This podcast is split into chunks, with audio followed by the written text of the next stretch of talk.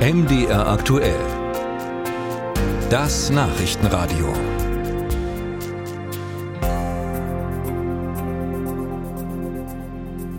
Ja, das ist keine Kleinigkeit, was die Wochenzeitung Zeit in ihrer aktuellen Ausgabe aufgedeckt hat.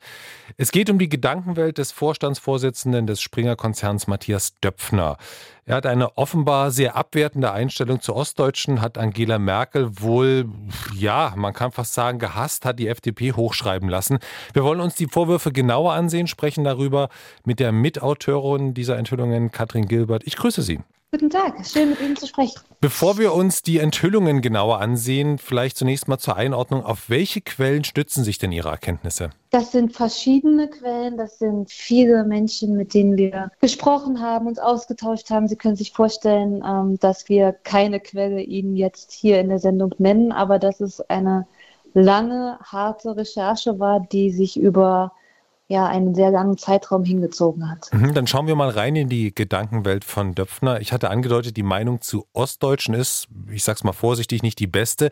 Wie hat er sich denn genau geäußert? Das genaue Zitat ähm, wird Ihnen ja wahrscheinlich vorliegen. Ich kann Ihnen sagen, er hat unter anderem die Ostdeutschen als Faschisten oder Kommunisten bezeichnet. Ähm, ich glaube, das reicht schon aus, ähm, dass wenn man aus Ostdeutschland kommt oder auch nicht, wie ich, komme aus dem tiefsten Westen, dass man das wirklich sehr überraschend findet, dass diese Meinung anscheinend noch vorherrscht oder vorherrschte. Das kann ich Ihnen nicht sagen, aber zumindest in den vielen, vielen Nachrichten, äh, die wir ausgewertet haben, vorkam. Was haben Sie denn noch über die, ich nenne es mal, Weltanschauung von Döpfner herausgefunden? Also ich würde sagen, es ist eine Weltanschauung, die zumindest äh, in weiten Teilen schon sehr überrascht. Es ist eine extrem nahe Verbindung zur FDP. Also man kann deutlich lesen, dass sich gewünscht wird, dass die FDP stark ist. Es ist zum Beispiel, auch das hat uns schon sehr überrascht, eine Haltung zur Umweltpolitik, die es heute auch nicht mehr so häufig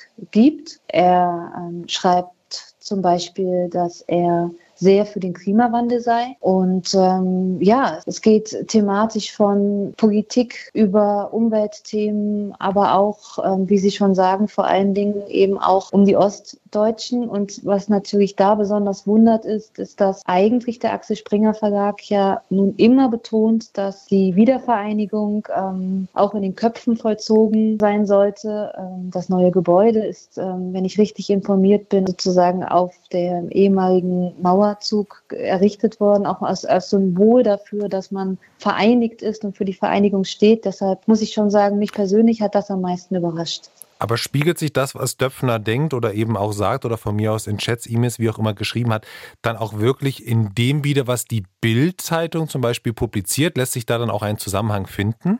Ja, Darin lassen sich Zusammenhänge finden, zumindest ähm, für den Zeitraum, den wir thematisieren. Es geht ja sehr viel auch um das Jahr 2021, aber auch um ähm, Jahre zuvor. Das äh, können Sie ja dann auch mal nachschauen. Es ist jetzt nicht so, dass sich das irgendwas was versickert, sondern dass das mit Sicherheit auch nicht das alleinige Gedankengut von Herrn Döpfner ist oder war. Das muss man ganz klar sagen. Aber die Berichterstattung der Bildzeitung ähm, zeigte schon Parallelen zu den Nachrichten des Verlagschefs. Sagt Katrin Gilbert, Autorin der Zeit. Die Wochenzeitung hat unter anderem Mails von Döpfner ausgewertet und gibt da tiefe, zum Teil erschreckende Einblicke in seine Gedankenwelt. Vielen Dank für das Gespräch. Ich danke Ihnen. Schönen Tag noch. Ciao.